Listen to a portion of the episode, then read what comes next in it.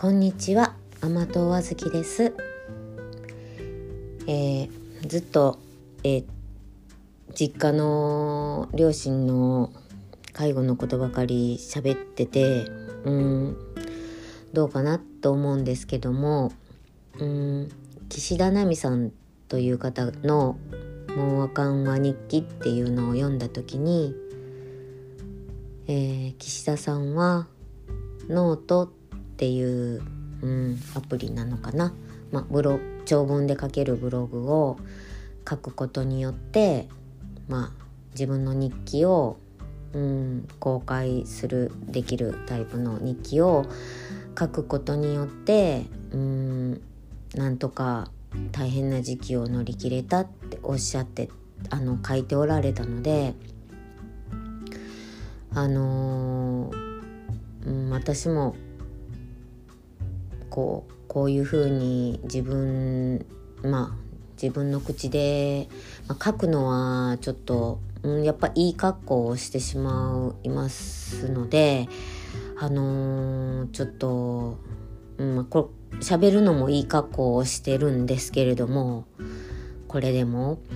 それでもまあやっぱりうん自分を保つためにはあのー、喋らせてもらいたいなと思って録音をしたいと思います。えー、まあ、父は体調的にはちょっとずつ安定してきているんですけれどもうーんまあ数年前から、うん、理解力が低下してきて、まあ、認知症のテストをしたんですけど、まあ、認知症ではにはまだなってないと、まあ、認知軽度認知機能障害という、まあ、レベルのようですね。うん、テストも割とよくできてたのでまあ神経内科の先生はうんどうだったかなまあ側頭葉とか前頭葉とかのにちょっと障害障害というかまあそこそちらの萎縮かなんかなんかあるんじゃないかっていうことで MRI をあの取るようおすすめされています。まあちょっとおしっこの具合が悪くなってそれが伸びてるんですけれども、まあ、私としてももうどう関わっていいのかわからない。本当にうん難しいです。あの本当に腹が立ちますしもう困惑してますね。まあ、母も最初そういう時期もあったんですアルツハイマーって診断される前23年ぐらい前から診断されてうんまあ23年ぐらい、まあ、合計56年ぐらいの間はあの関わりづらい時期があり、まあ、その時その頃はまあ病院に行きたくないって言ったりしてるのをには苦労しましたけど主に父があの関わってくれてたのでまあワンクッションあったのでね今回はあの父のそのうん理解力の低下とか感情が不安定になってるっていうところはダイレクトに私に来てるのでああ結構きついですね。母にも言ってるんですよね。でも母もきついと思います。うんだから多分徘徊するんだろうなって思ってますね。はい。まあもう何が何がきついかっていうと、まあ、自立心が旺盛なのはまあいいことではあるんですし、うん、あのでもちゃんとできてないのでかえって手間がかかる。あの認知症の初期の方、うん、そういう方も見てきたんですけども本当にあのキャムネさんも多分すごく手間がかかるかけていただいてると思いますし、まあ、家族としても本当にもうかえって手間がかかるからさしてって思うんですけどね。うーん。まあ昨日はまあ今日山根さんと新しいヘルパー事業所さんとの契約面接があったので昨日のうちにご近所さんにあのゴミの収集車が来る時間を聞いたりまああの住んでないものが住んでない人がねヘルパーさんがゴミ出しすることで,、まあ、その地区の人がゴミを出しに来てるって思われるとヘルパーさんにもうん。眼差しがきついかろうと思ってご挨拶に行かなきゃいけなかったので、まあ、昨日はどうしても行かなきゃいけなかったんですね。あの実家に。でうんとまあ、まずご近所さんに挨拶した後実家に行ってまあお昼昼寝してるだろうと思って遅がけに行ったんですけどまだ昼寝起きてなくてもう3時20分だからって言ってあの母が父を起こしました。あのそーっと起こしました。あんでまあそれで昼寝、まあ、時間がずれてるんですね。朝も。何もよデイサービスがない母のデデイサービスがない日はもうゆっくり寝てゆっくり起きてゆっくりご飯食べてでずれてずれてずれてあの全てがあのぐちゃぐちゃになってる生活リズムでてでしてでまああめちゃくちゃなんですね。それでまあ昼寝も遅かったいうことですけど、まあ、1時間ぐらいは寝てたのでまあもうまた夜寝れんようになるし悪いね寝てる時にって言いながらまあいろいろと話をしてたらうーんなんかねもう子供みたいに張り合ってくるっていうか母を子供まあ母をまあ子供扱いしてうん。おしっこの出し方を教えちゃろうみたいに言ってで私にはもう私の存在は無視してるんですね。でまあまあほなお母ちゃんが見せてもらっとる間に私も横から見せてもらおうみたいなんで、まあ、その辺りはあまり突っ込まずにあの見せてもらいました。あのなんとか消毒もできてたのでまあ良かったなって。私が他にまあトイレの環境で足りないものがないかどうか、まあ、見て、まあ、まずまずいけてる感じだったんそれは良かったんですけどもまあ、うん、ゴミゴミ出しも大変だろうから母の尿取りパッドとか紙おむつとかも大変だろうからっていうことで、まあ、外にもゴミあのヘルパーさんに出してもらおうね出してもらうようにお願いできてよかったねみたいに言うとそんなことでも自分でできるってまた言い出してあれもう24時間前えいやぐらい1日前にあのキャムネさんに言われてたこともすっかりなかったかのようになってますし忘れてるんですね。でもほんで怒り出すしもうこれあかんなと思って。でまあ別の話題にしようと思ってもヘルパーさんはどうせ明日も来られるから明日来られるんだけどもうそれはあのもうヘルパーさんが来られるっていうのはもう伏せて伏せてというかまあまあ言わずに、まあ、ケアマネさんが9時半に来られるよって言って書いあのメモに書いて、まあ、それで終わりにしたんですね。それでまあもう一件、まあ、いろんなことがもうあの問題が出てきてあのえー、っとお風呂のねお風呂をうんお風呂のお湯を炊くボイラーボイラーの灯油がもうほぼほぼ空になってたっていうことがケアマネさんが発見してくれてでもう急いで夫に灯油を入れてもらったんですがうんものすごくあの家の奥まった場所に灯油のタンクがありあってあの配達をしてもらう業者と喧嘩したって言ってました先日は土曜日は。であまあそのうんまあ、その業者と喧嘩してまあ喧嘩したんだと思って、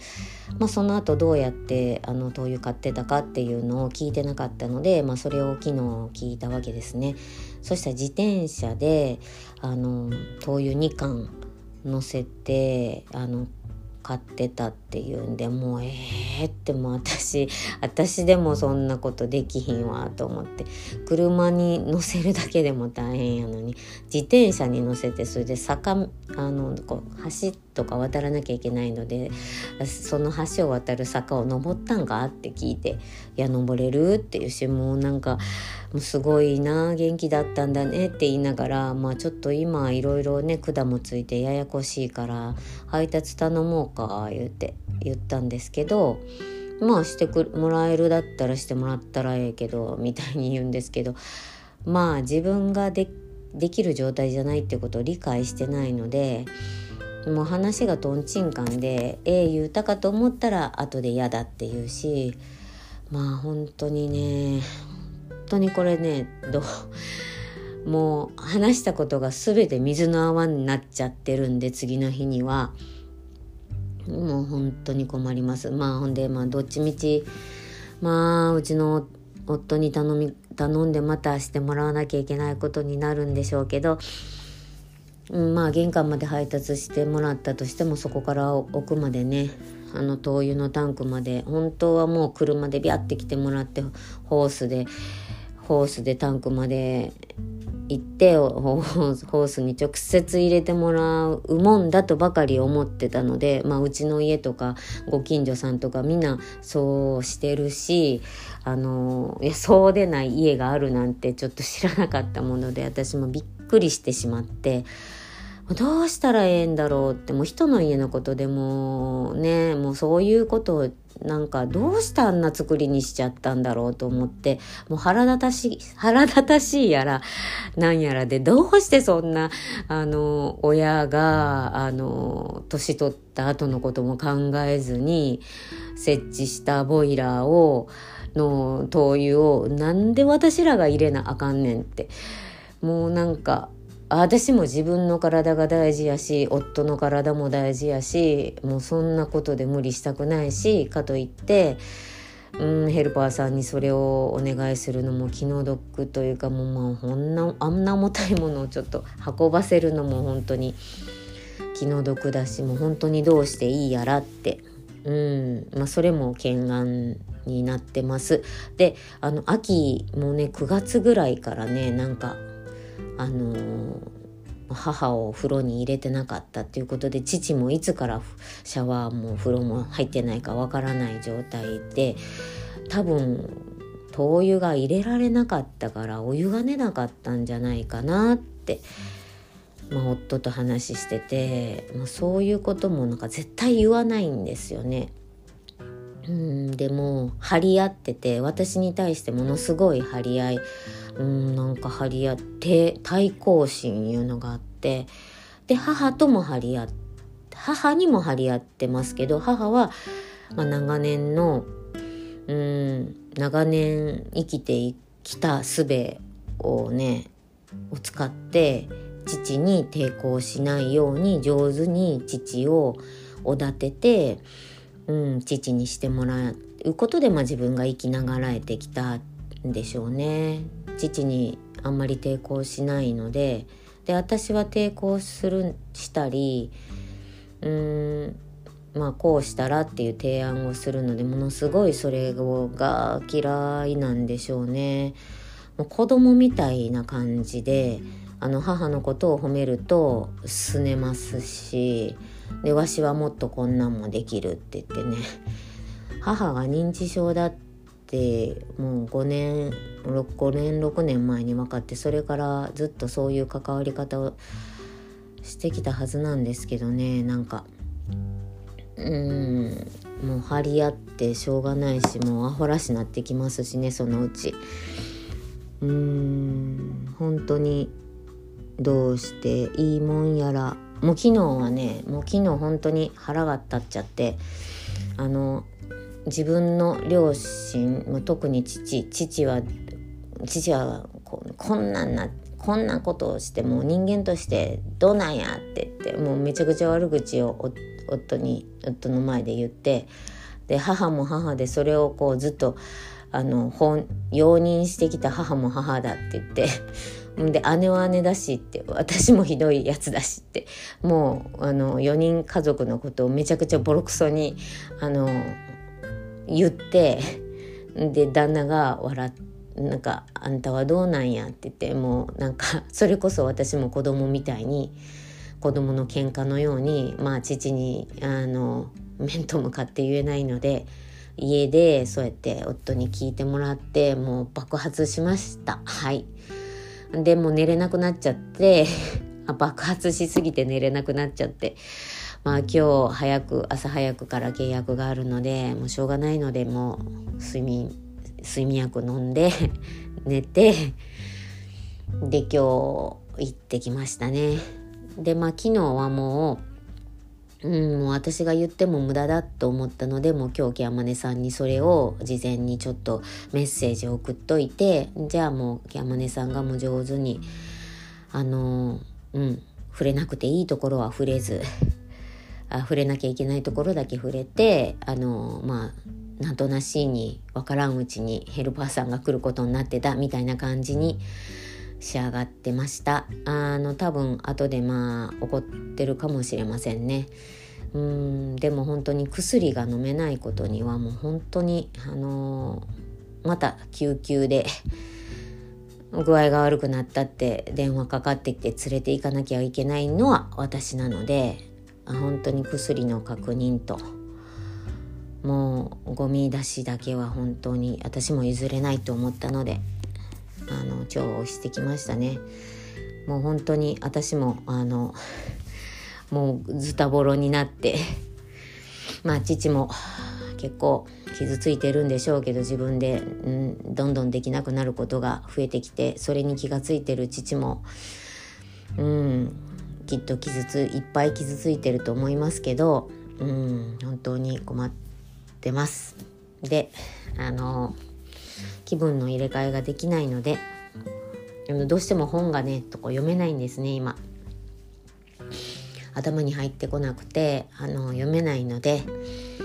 えっ、とおすすめされた映画を見ました。DVD 借りてきてみました。ベンジャミン・バトン数奇な人生。